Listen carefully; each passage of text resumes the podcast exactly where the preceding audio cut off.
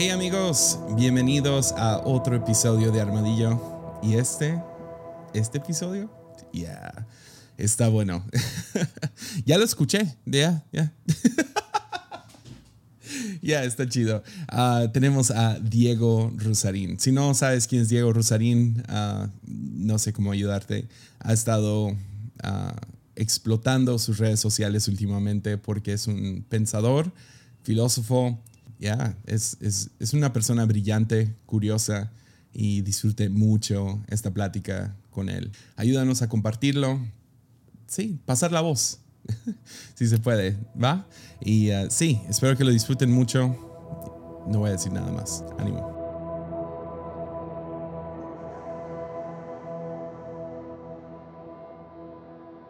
Hey man, muchas gracias por estar aquí en Armadillo.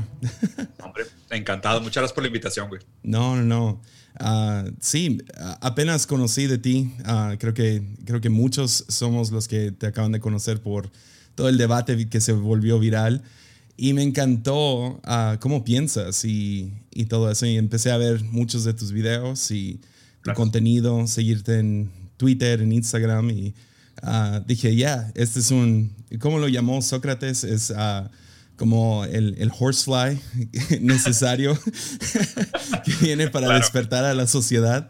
Yes, to pervert the youth. Entonces, me, me, gustó mucho todo tu contenido y dije, quiero, quiero hablar con este hombre. Uh, ahí, pick your brain, ¿no? O sea, estar, perdón por mi white skin, soy gringo que creció en México.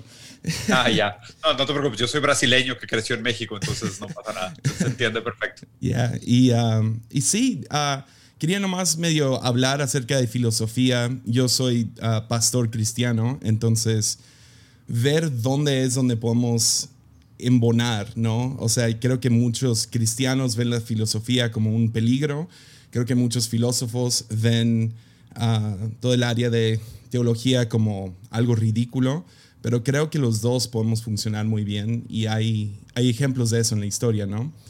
Pero quería comenzar con una pregunta bastante simple para conocerte un poquito mejor. Uh, claro. Y es, si estuviéramos en un avión y uh, tú y yo nos sentáramos a un lado y yo te preguntara, ¿a qué te dedicas o qué es lo que haces? Uh, ¿Cuál es tu, el, la raíz de tu trabajo? ¿Qué me contestarías? Mm, no sé, si, es una pregunta rara, me la han hecho mucho y siempre tengo como esta discordia al contestar. Yo creo que son muchas cosas las que definen a qué me dedico, ¿no? O sea, primero, por prioridades, soy padre de familia. O sea, soy esposo, soy papá, soy hermano, soy hijo. O sea, yo creo que, o sea, mi núcleo familiar para mí es, es muy importante, ¿no? Vengo de una familia italiana muy tradicional. Entonces, para mí el tema de, de pertenecer a una familia me es, me es, importante, ¿no? Por los vínculos afectivos y demás. Sobre todo la parte de ser papá, que yo creo que es probablemente mis características más definitivas en este momento. Eh, en términos de qué me dedico, o sea, dónde paso mi tiempo, son diferentes cosas. Yo creo que una característica en común entre todas las cosas que hago es una curiosidad insaciable. Soy muy curioso, muy retador, muy escéptico de por qué las cosas son como son, por qué se dice lo que se dice, por qué el mundo funciona de tal manera, por qué existe un orden de las cosas, eh, qué, rol jugamos nosotros como para darle sentido a ese orden de las cosas. Eh, y esa curiosidad innata eh, es lo que me ha guiado en, también en mi vida profesional, supongo, porque pues, yo soy diseñador, que es una carrera que, es, que, que, es, que, escogí por su índole creativa. Como diseñador he trabajado en, en, muchas cosas diferentes, he tratado de imprimir mi creatividad en, en diferentes segmentos que me ha tocado colaborar. Eh, en términos de hobbies y preferencias, me gusta mucho eh, toda la cultura digital, me gustan mucho los videojuegos, las caricaturas japonesas, eh, tengo como una preferencia por este mundo mitológico, fantasioso y demás. Eh, ¿Qué más? Eh, mi curiosidad también me llevó a descubrir la filosofía, el psicoanálisis, el pensamiento crítico, la literatura, por un tema yo creo que orgánico a mi, a mi curiosidad, agarrar un autor, leerlo, engancharme con una idea y tratar de explorarla más a fondo y descubrir otros autores. Y, así, es un camino que estoy disfrutando, no tiene un fin per se, o sea, yo no estoy buscando resolver ninguna, ninguna problemática per se, sino que más bien dejo que mi curiosidad me guíe a hacer diferentes cosas. Ya. Y lo, lo que me inspiró mucho de tu trabajo es que se nota que hay una pasión por ayudar a gente a vivir vidas más saludables, a pensar de manera más crítica. Ah, ¿Cuándo fue ese cambio de, no sé, de ir de... Porque todos tenemos eso, ¿no? Donde estamos construyendo lo nuestro y luego de la nada es como, no, tengo que ayudarle a otros a salir de, de sus, no sé, de sus pozos, ¿no? De sus hoyos. Y, Mira, ah, ahí, ahí hay, algo, hay algo interesante, ¿no? O sea, hay una frase que me marcó mucho la primera vez que, que, la escuché que decía, los subalternos no tienen voz. Mm. Los subalternos no tienen voz es una frase muy poderosa porque habla de, primero, eh, la existencia de tal cosa como un grupo de subalternos y segundo, como una accesibilidad a participar de la interlocución del lenguaje. ¿okay? que es tener voz, ¿no? porque tener voz se refiere a la capacidad de transformar tu realidad a través de la participación intersubjetiva. Entonces, cuando, cuando yo escuché esa frase de los subalternos no tienen voz y el hecho de que mi hijo, tengo dos hijos, mi hijo mayor nació con una enfermedad eh, bastante grave, bastante complicada, eh, muy extraña, muy rara. Eh, y yo cuando leí esa frase me, me hizo reflexionar sobre muchas de las cosas que yo sentía en relación a mi hijo, de que él era un subalterno sin voz. Y, esto es algo interesante porque decir que los subalternos no tienen voz al mismo tiempo en este momento histórico es raro porque hay mucha gente que se apropia del dolor ajeno para hacer lo suyo y empujar su causa, su agenda, eh, sus, sus intenciones, sean ellas buenas o malas, en nombre de la representación de un grupo de subalternos. y, y siento raro esa dinámica porque al mismo tiempo que entiendo cómo se puede instrumentalizar para mal, la apropiación del dolor de los subalternos. Por otro lado, pienso, es verdad que los, los subalternos no tienen voz. Entonces, ¿quién pelea por ellos? O sea, ¿quién le da lugar a los subalternos? ¿Quién defiende a los subalternos? ¿Quién eh, busca la mejora de los subalternos? Siendo que cada vez más los sistemas de perpetuación de poder, de, acceso, de control y demás, eh, hacen más difícil que aquellos desprivilegiados eh, tengan cualquier injerencia sobre el futuro, sobre sus vidas, sobre las futuras generaciones, eh, sobre su propia dignidad. Entonces yo creo que fue un poco de la lectura vinculado obviamente a la experiencia personal de mi hijo.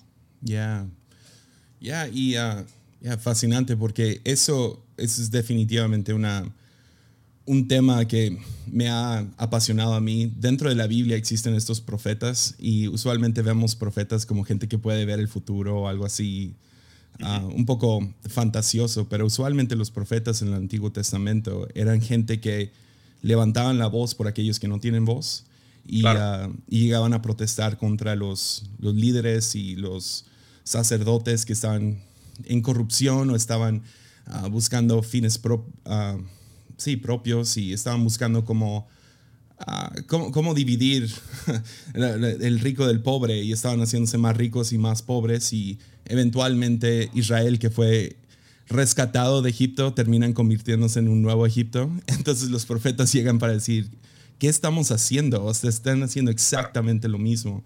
Y, ah, y parece ser un, algo que ha pasado o sea, por, sí, por milenios, ¿no? Esta idea de que hay gente que no tiene voz. Entonces, me ha gustado mucho tu, tus, lo que hablas acerca de la meritocracia y uh, cuánto golpeas esa idea, porque definitivamente dentro de cualquier sistema capitalista existe el mito de la meritocracia, nomás trabájale más duro, o sea, échale ganas y no es cierto. No es cierto para todos. A lo mejor para algunos, pero no para todos. Ah, ¿Podrías hablar un poquito acerca de eso? Sí, claro. Eh, o sea, para mí el problema es justo eso, ¿no? O sea, el, mito de la meritocracia, y por qué se le nombra así, es que la meritocracia propone la idea del el poder del mérito. ¿okay? O sea, igual que democracia es el poder de las mayorías, meritocracia es el poder del mérito la idea del poder del mérito es que supuestamente vivimos en una sociedad, supuestamente, ¿eh? supuestamente con 50 mil comillas de cada supuestamente vivimos en una sociedad donde los resultados de tu éxito son proporcionales a tu esfuerzo, lo cual, pues, digo, no es verdad por ninguna, ninguna extensión de la palabra. O sea, es, es, es probablemente una de las cosas menos importantes en determinar tu éxito. Es mucho más importante dónde naciste, el color de tu piel, el nivel socioeconómico de tu familia, si tenías papás divorciados o no, si tus papás podían dedicarle tiempo a, ayudarte a estudiar, si tuviste acceso a una, a una educación de calidad, eh, si tuviste acceso a una buena alimentación, si, si eres de género masculino o femenino, tus preferencias sexuales también pueden causar un tipo de discriminación. O sea, hay toda una serie de factores externos a ti que tienen que ver con contingentes sociales, culturales, ideológicos, políticos, económicos, que son mucho más determinantes en tu capacidad de éxito que tu propio esfuerzo. O sea, más bien el esfuerzo se ha achicado o reducido a una metanarrativa mágica que al revés, en lugar de tenernos eh, guiados por la esperanza de un futuro mejor, nos tiene atrapados en una fantasía de pura decepción, donde toda la esperanza que teníamos de un futuro más próspero se instrumentaliza para hacernos dóciles. Eh, ese, ese, para mí es el resumen del, mito de la meritocracia. Ya, ya, me encanta. Y, uh, y sí, uh, viviendo en México, uh, ¿ves eso sucediendo mucho, esa, esa, como que esa enseñanza? O... Mira, yo creo, que, yo creo que es un fenómeno global, o sea, sin duda es un fenómeno global, porque pues digo, es un fenómeno que de alguna manera es residual a la, a la promesa del capitalismo y la mano del mercado invisible que se autorregula, según Adam Smith, ¿no? Pero también refleja mucho la muerte del sueño americano. O sea, si el sueño americano es anyone can make it, o sea, cualquiera puede, es justo la meritocracia, lo cual probablemente era cierto desde los años 30 hasta los años 70. Pero después de los años 70, ese, ese sueño se volvió una pesadilla. O sea, se volvió una pesadilla y, digo, y más allá de cualquier justificación ideológica o teórica, pues ahora tenemos más que suficientes datos para validarlo, ¿no? O sea, la movilidad social eh, en los años 40 se medía así. ¿Cuáles son las probabilidades de que mis hijos tengan una mejor calidad de vida que yo? ¿okay? En términos de poder adquisitivo, bienestar y demás. En los 40 era de 90% las probabilidades de que tus hijos tuvieran una vida mejor que tú. Para las generaciones que nacieron en el año 2000, esa probabilidad es de 8%. wow. Entonces, el sueño americano está más que muerto. O sea, es 92% de la población va a tener hijos cuya calidad de vida va a ser peor que la suya propia. Y, a ver, ¿y quiere decir que estamos trabajando menos? No, somos más productivos que en cualquier otro momento de la historia. O sea, tenemos hoy una productividad 70% mayor que en los años 40 y aún así nuestra calidad de vida y nuestra expectativa de un futuro más próspero es cada vez menor. ese es el sueño que se volvió pesadilla. ¿Y, por qué crees que hubo ese, ese giro tan fuerte en... Pues es que no es un giro tan fuerte, la verdad estamos resumiendo eh, 100, años de historia casi, o sea... 80 años de historia, ¿no? En esos 80 años de historia eh, se le puede atribuir el, resultado de esta muerte del sueño y transformación en pesadilla a una serie de factores. Muchos de ellos tienen que ver con eh, factores económicos, políticos y sociales, ¿no? Entonces, o sea, una gran atribución de la culpa es a las prácticas neoliberales y de hecho se nota mucho el cambio a partir de los años 70 de las, del pensamiento de Thatcher, de Reagan, eh, de la escuela de los Chicago Boys, de esta mercantilización de la vida, ¿no? donde todo se entiende a través de valores económicos, donde el fin de la vida es la acumulación de capital y la generación de riqueza, y todo lo demás queda como secundario. O sea, perdimos el valor deontológico de que la vida es un fin en sí mismo, de que el ser humano no tiene precio, y hoy somos capital humano. O sea, somos mm. un engranaje en una maquinaria cuyo fin no tiene nada en mente el bienestar humano. Es un pensamiento utilitario, frío, con una lógica interna que usa al ser humano como un ingrediente más dentro de su fórmula de la, de la perpetuación, donde la lógica del capital pues ya no tiene nada que ver con la vida. Ya. Y uh, perdón que me siga yendo a la Biblia. pero, pero ese es definitivamente otro tema muy fuerte. Es que vemos que uh, imperio es como que el, el eh, Muchos piensan que el diablo es el malo de la Biblia, pero el diablo sale como tres veces en el Antiguo Testamento y pocas veces en el Nuevo.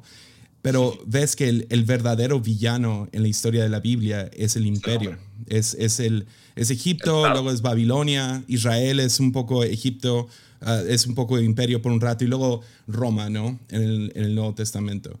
Y, ah, y, ves que una de las peleas más fuertes es que Roma, ah, Babilonia y Egipto quieren usar a gente y les ponen número, ¿no? Es, es, toda la idea de la marca de la bestia, aunque hoy piensan que se trata de vacunas y lo que sea, los cristianos, pero no, es la idea de que la bestia o el imperio te pone un número, te, te dice, tú vales, ya, te, te, deshumaniza, pero Jesús o el Cordero o, o el reino te pone nombre y te hace, te hace un ser humano otra vez.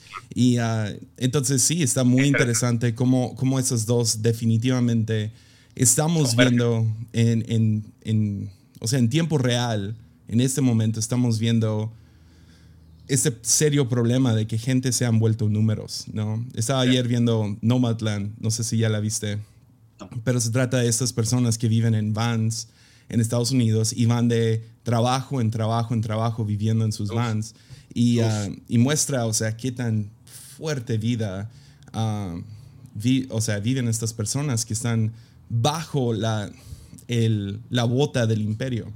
Estados yeah. Unidos es obviamente el nuevo imperio, pero bueno. Pero aquí te quisiera yo hacer yo una pregunta. A ver, uh -huh. desde tu entender, ¿por qué, ¿por qué el pensamiento teológico y principalmente creo que mucho del pensamiento eh, eh, cristiano, principalmente en Estados Unidos y de hecho creo que también en otros países, aunque sea bajo otra eh, ideología teo teológica, ¿por qué está más vinculado al pensamiento conservador y al establishment que al pensamiento progresista subversivo? Pues en Estados Unidos en específico, el cristianismo se vinculó con política. Y ahí es donde la cosa se tornó hacia algo malo. Y es la razón que vemos cristianos adorando a cualquier presidente republicano, incluyendo a Trump. Claro. Y, y, sí, definitivamente es algo que es como, ¿qué están pensando? Uh, y luego se vincula con diferentes cosas. Por ejemplo, el cristiano uh, pues tiene sus, sus problemas con el aborto, uh, homosexualidad o, bueno, el, que homosexuales se casen y todo eso. Y se vuelve un, un, tema político en vez de un tema bíblico o teológico. Porque primeramente son republicanos, luego son cristianos. Cristiano. Entonces, yeah. eso sí es un serio problema en Estados Unidos. Y porque Estados Unidos mandó a misioneros por todo, todo el mundo, esos misioneros terminan predicando uh, lo que sería evangélico Uh, y evangélico es diferente a cristiano. Uh, evangélico podrías nombrarlo algo, sí, más político, tratando de agringar al mundo, si quieres decirlo. Y claro, entonces cristianismo, espero que en los próximos, en los próximos años, espero vivirlo en mis tiempos, donde se torne otra vez hacia, que, que el péndulo se dé para el otro lado. Uh, y es la razón que quise comenzar esto, para empezar a... Hay que separar cristianismo, la Biblia, del sistema político de Estados Unidos, porque claro. eso es definitivamente es algo fuerte. Yeah. Claro, de hecho hay, hay, un, hay un sociólogo, no sé si lo conoces más, uh, Marx Weber. Uh -huh. eh, Weber decía, creo que fue el primero en hacer esta crítica que se me hace sumamente interesante, que él dice que el capitalismo es un protestantismo secular. Uh -huh. Entonces hay, hay, una lógica y, y, justo aquí es lo que quisiera, eh, que, que, a lo mejor creo que pudiera ser enriquecedora nuestra conversación. A ver, yo, en, mi, en, mi, lectura, eh, mucha de la lógica conservadora depende de una estructura metafísica externa para soportar su propia eh, lógica material. Uh -huh. ¿okay? Solo con un orden metafísico ajeno, prestado, es que la lógica eh, capitalista hace sentido. ¿sabes? Uh -huh. O sea, y aquí es donde hay mucha congruencia, ¿sabes? Por ejemplo, desde que la, la lógica, por ejemplo, del, del, del, del antiaborto o el, el, no matrimonio homosexual, o sea, hace sentido porque presta agarra prestado los uh -huh. valores y muy convenientemente, muy cínicamente, muy selectivamente, uh -huh. saca de contexto algo que pudiera tener una estructura lógica muy formal, muy bien argumentada, la saca de contexto y la instrumentaliza para motivos políticos. ¿sabes? Sí. Y creo que, eso, creo que eso es mucho lo que ha pasado. Y, y, y, obviamente lo que pasa es de que en mi lectura es que cada vez más el pensamiento, eh, no solo conservador, pero sino la lógica capitalista, depende de esta lógica teológica externa, ¿sabes? Uh -huh. Como, oye, te sientes mal contigo mismo porque tu empresa eh, es inmoral entonces vas a misa el domingo para sentirte bien contigo mismo, ¿sabes? Entonces se vuelve como este placebo de aquí soy el peor ruthless eh, CEO eh, despiadado que trata a todo el mundo horrible, pero el domingo voy a pedir perdón y me reconcilio y encuentro mi paz y me arrepiento y todo será perdonado. Y el lunes vuelvo a ser otra vez el, ruthless bastard que, que hace todo el mal, ¿sabes? O sea, creo que y obviamente entiendo que hay un cinismo muy grande, porque no me parece justo juzgar la teología desde este ángulo cínico, que presta o agarra prestado o roba la lógica para justificar su propia incongruencia, ¿sabes? Pero creo que cada vez más es un mecanismo donde concuerdo contigo que se malentiende, donde, a ver, sí, sí es verdad que, que mucha de la teología se ha instrumentalizado para permitir el funcionamiento de la maquinaria capitalista, casi como si fuera un aceite moral, ¿ok? Como un lubricante moral que permite que permite, it, it, uh, enables ruthlessness con la excusa de la, de la reconciliación o la reivindicación moral prestada a la teología. Pero por otro lado, también, pues obviamente yo creo que cabe mucho a gente que, que está educada en el tema eh, encontrar estas incongruencias y evidenciar las incongruencias, ¿no? De que, a ver, o sea, Jesús sacó a los comerciantes del templo, ¿no? O sea, protegía a los pobres, ¿no? Pero pues obviamente también, o sea, ¿dónde está la, el límite de esa lógica eh, y hasta dónde, o sea, cabe a nosotros la responsabilidad de, volver a poner estos debates en boga para que la gente entienda cómo su propia fe se instrumentaliza? E, e, es que mucho de la de, fe se puede tornar hacia superstición, ¿no? Cargo mi amuleto, voy a misa, tengo mi esto, tengo lo otro, tengo mis ciertos rituales y en vez de usar estos rituales, ah, digamos religión en sí, religión es una serie de rituales, voy a la iglesia o leo la Biblia, ayuno, diezmo, etc. En vez de, de hacer estos rituales para formarme a mí, para ser una mejor persona, para vivir una mejor vida, uso estos amuletos para seguir viviendo la vida que ya quiero vivir y lo uso para recibir algún tipo de perdón, ¿no? Y, ah, pues ya estoy bien y ya me limpié y lo que sea. Eso es, es absurdo. Es lo peor. Entonces, o sea, creo que estarías de acuerdo conmigo, una vida de meditación o de tomar tiempo para pensar o aún orar, ¿no? Nomás hablar diferentes cosas que, te crean ansiedad o ah, hablar con, con Dios, llamémosle Dios, hablar con el creador, algún tipo de tema, es bueno para el alma. O sea, nomás poder hablarlo, poder vocificarlo, poder, uh, sí, pensar un rato, meditar un rato, pasar por tiempos de contemplación donde pienso en el día y lo proceso, proceso algún duelo, proceso algún dolor, lo que sea. Eso, es, eso es muy sano. Sin embargo, lo usamos para para ahí medio torcerle el brazo a Dios para que haga lo que, para lo que nosotros queremos. Y eso, entonces sí, por eso creo que es tan vital la filosofía en sí para el creyente. Porque por lo que yo tengo entendido, ahora yo soy novato, ah, filosofía es pensar críticamente acerca de lo que sea, ¿no?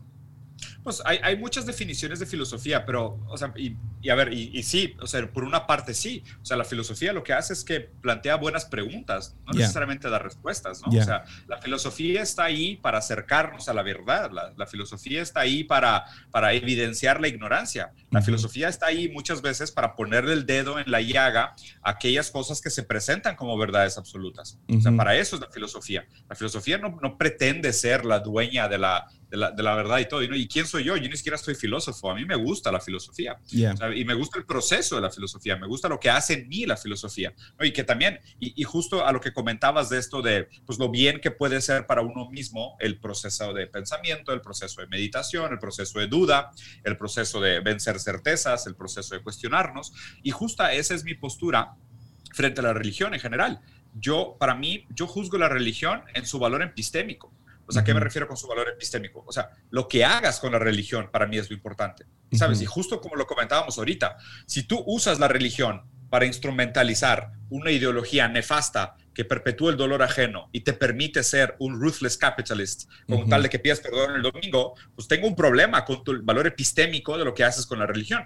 Pero si tú eres ateo pero el valor epistémico de tu creencia es que haces buenas obras y eres una buena persona y obras en nombre del bien y buscas la dignidad propia en la dignidad del otro, pues tampoco tengo problema con eso. Entonces, si tú crees en una bola espagueti que está flotando en el espacio, pues I don't mind. O sea, mientras realmente actúes de una manera que epistémicamente sea hacia la dignidad, hacia el bienestar, hacia un, hacia un futuro más próspero, pues o sea, tu sistema de creencias me parece que tiene mucho más valor en cómo se ejerce en praxis a lo que hablas y teóricamente haces con él. Y el problema es que hoy parece que vivimos en una sociedad donde el valor epistémico es lo opuesto a lo que prega la teología. 100%. Donde la gente usa el yoga para ser consumista usa la teología para negar la ciencia. ¿Sabes? O sea, es como que el valor epistémico de la teología se ha invertido y se ha instrumentalizado para perpetuar el dolor, el malestar, el abuso, el sufrimiento, la, pérdida de dignidad de los subalternos, cuando es completamente lo opuesto a lo que hacen eh, propiamente las enseñanzas. Ah, man, love it. Muy bueno. Ya, e, e, es, es esa diferencia entre ortodoxia, que es lo que cristianos usualmente se, se obsesionan, ¿no? Creer que la Tierra fue creada en seis días y luego la ciencia te está gritando, no, fue 13 billones de años. pero ahí están atorados con un poema en el, en el primer libro de la Biblia y están obsesionados con eso, pero dejan a un lado la ortopraxia, que es exactamente eso. Es pone en práctica lo que dijo Jesús, lo que hizo Jesús. Jesús sí es Señor, Salvador, pero también es nuestro, es nuestro prototipo, es, nuestro, nuestra meta a seguir. Es un shepherd. Exacto. Entonces, cuando Él dice, ah, no chismees, no chismeas. y el mundo sería mucho mejor si escuchamos a Jesús, ¿me entiendes? O sea, habla acerca de perdonar a aquellos que te han ofendido, ¿no? Uh, ora eso, que, es en el Padre Nuestro, perdona nuestros pecados como hemos perdonado a los demás más. Ahí ya agarraste al CEO que es ruthless, que no sabe perdonar a, no sé, a diferentes otras empresas o lo que sea, no vivir con gracia como él ha recibido gracia. Y estás diciendo, no, pues no estás practicando que estás aprendiendo el domingo o lo que sea. Entonces, ¿qué onda con esto? Y tenemos, ya, la incongruencia es absurda. Es, exacto, y justo creo que es el modus operandi más, más, más normal hoy en día, es esta incongruencia donde, y, justo, ¿no? es como que este falso detachment entre leí, pero pretendo que entendí una cosa o le doy mi interpretación y lo aplico de tal manera, muy convenientemente, muy sesgadamente, para, para, como tú decías, hacer lo que ya querías hacer desde antes, como si no hubieras aprendido absolutamente nada. Entonces ahí, ahí me preocupa bastante. Y otra cosa es de que, el, a ver, yo, yo no tengo de nuevo nada en contra de, las, de, de que la gente trate de encontrar un sentido en una metanarrativa. O sea, es decir, oye, pues el objetivo del hombre es ser bueno, eh, hay, hay, una historia que nos une, que nos vincula. O sea, yo no tengo problema, de hecho, o sea, somos las historias que nos contamos y, soy un gran defensor de recordar el pasado. O sea, recordar el pasado entenderlo, entender cómo nosotros somos resultados de ese pasado, cómo ese pasado nos atraviesa como historia y nos proyecta hacia un futuro. O sea, en ese sentido, pues me parece que somos una especie que ha estado en, un proceso evolutivo y ha aprendido mucho en el camino y, nuestra manera de relacionarnos con el mundo se ha modificado mucho en el camino. Lo, otro que me parecería interesante que platicáramos era justo esto que decías de la ortodoxia eh, anticientífica, ¿okay? de la teología. O sea, donde o sea, la conciliación entre el avance de la ciencia y, pudiera verse la resignificación del, del, rol de la teología. O sea, ¿cómo conciliamos esas dos cosas? ¿no? Porque de nuevo, me parece que esta, esta supuesta, supuesto antagonismo, que no necesariamente lo veo como un antagonismo per se, pero sea, se nos ha presentado como un antagonismo entre ciencia y creencia, eh, se ha instrumentalizado para perpetuar algunas cosas muy nocivas, ¿no? Entonces, como que, o sea, si, si la teología, y, no estoy hablando específicamente de la creencia judeocristiana, pero si la teología de cualquier momento desde la metafísica niega la ciencia, pues eso se usa también como argumento para negar toda la ciencia, pero convenientemente, ¿sabes? Como por ejemplo eh, el impacto climático, el, conocimiento del antropoceno, el rol del ser humano dentro de Gaia, dentro del mundo, ¿no? Y, se instrumentaliza donde se dice, ah, no, la ciencia y sus propias agendas tecnocráticas y globalistas y bla, bla, bla, y empiezan todos estos tinfoil hat theories, y, y se usa de nuevo un argumento ajeno, prestado, se instrumentaliza bajo la lógica de crecimiento económico para negar aquello que debería ser tan importante para nosotros como para recentrarnos. ¿no? Y se crea este falso antagonismo, se, se, enaltece innecesariamente ese antagonismo entre ciencia y teología y se instrumentaliza esa paradoja para negar la ciencia, que es lo que nos debería de traer una cordura y una conciencia mayor sobre cuál debería ser nuestra, nuestra lógica de toma de decisiones. Ya, ah, pues por lo menos con cristianismo, lo que, lo que ves es, es el claro ejemplo de estar atorado en un sesgo cognitivo. Es, es crees esto, entonces buscas cualquier medio para seguir confirmando ese sesgo que ya tienes. Eh, el bias. Entonces estás diciendo, ah, pues la Biblia dice que, la que, que el mundo se creó en seis días. Pero, ¿qué dice que eso es literal? O sea, ¿por qué no? O sea, la misma Biblia habla acerca de un día son mil años, mil años son un día. O sea, tiempo en sí en la Biblia no es algo literal. Entonces lo que tienes son... Y, y, este grupo yo lo veo, o sea, se está encogiendo el grupo de cristianos que niegan la ciencia. ahora, hay problemas con la teoría de evolución, con, con, la teoría bíblica acerca de la creación, especialmente cuando se trata del hombre, no Adán y Eva. Pero aún ahí se están encontrando diferentes maneras de cómo, cómo pueden funcionar juntos ciencia y la Biblia. Pero la Biblia no se escribió como un dato científico, se escribió como una historia. Y se escribió como una serie de historias que la idea es... En sentidos son metafóricas. Exacto. Entonces la idea es, es el ser humano descubriendo a Dios. Y es de una manera progresiva. Por eso ves ah, los, los, no se pueden llamar cristianos, pero los creyentes en Dios, justo al principio, ah, haciendo cosas muy violentas, muy, muy, uh, o sea... En nombre de Dios. Sí, todo en el nombre de Dios. Están tratando mal a la mujer, están tratando mal la, tierra, al, al prójimo y diferentes cosas pero ves hasta el punto de llegar a Jesús que finalmente se conoce a Dios. Esa es como que la idea. El, Viejo Testamento funciona como un prólogo masivo para el momento en que conocemos a Jesús y conocemos a, Dios a través de Jesús. Esa, debería de ser la idea común del creyente. Sin embargo, seguimos tomando al Dios del Antiguo Testamento que parece más un Zeus, que parece más un Thor, que parece más un, no sé, un, sí, alguien malvado y, con vistazos de, algo bueno. Y luego llegas a Jesús y la cosa cambia. Y me gusta mucho cómo lo planteas. Yo creo que si, mientras más la gente tuviera esa misma noción que tú hablas de que pues, realmente es una historia metafórica y, muchas de las enseñanzas se tienen que tomar tal cual como metáforas, entendiendo también la complejidad del lenguaje, la complejidad de las traducciones, la complejidad del tiempo, la complejidad de, lo fidedigno en cómo se cuenta una historia a través de personas, entre las diferentes situaciones y condiciones en las que se dieron en un tiempo sin memoria, o sea, sin una memoria objetiva. O sea, obviamente eso ya complica mucho y abre muchas puertas para interpretaciones de, cómo se tiene que leer realmente ese lenguaje, ¿no? O sea, esa, literatura. Y, aquí quería hacerte una pregunta, y si quieres para ir cerrando. Ya.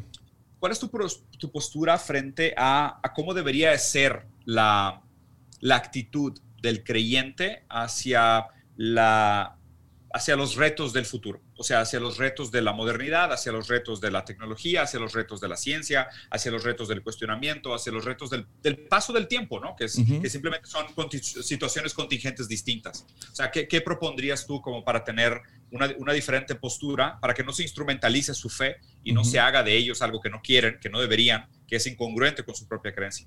Pues creo que el creyente en sí debería de estar anclado en las enseñanzas de Jesús primeramente. Esa es la idea. Estás anclado ahí, pero eres progresivo. Porque la historia todavía no se acaba. Aún, aún el Nuevo Testamento se acaba como que a medias. O sea, es como... pero no.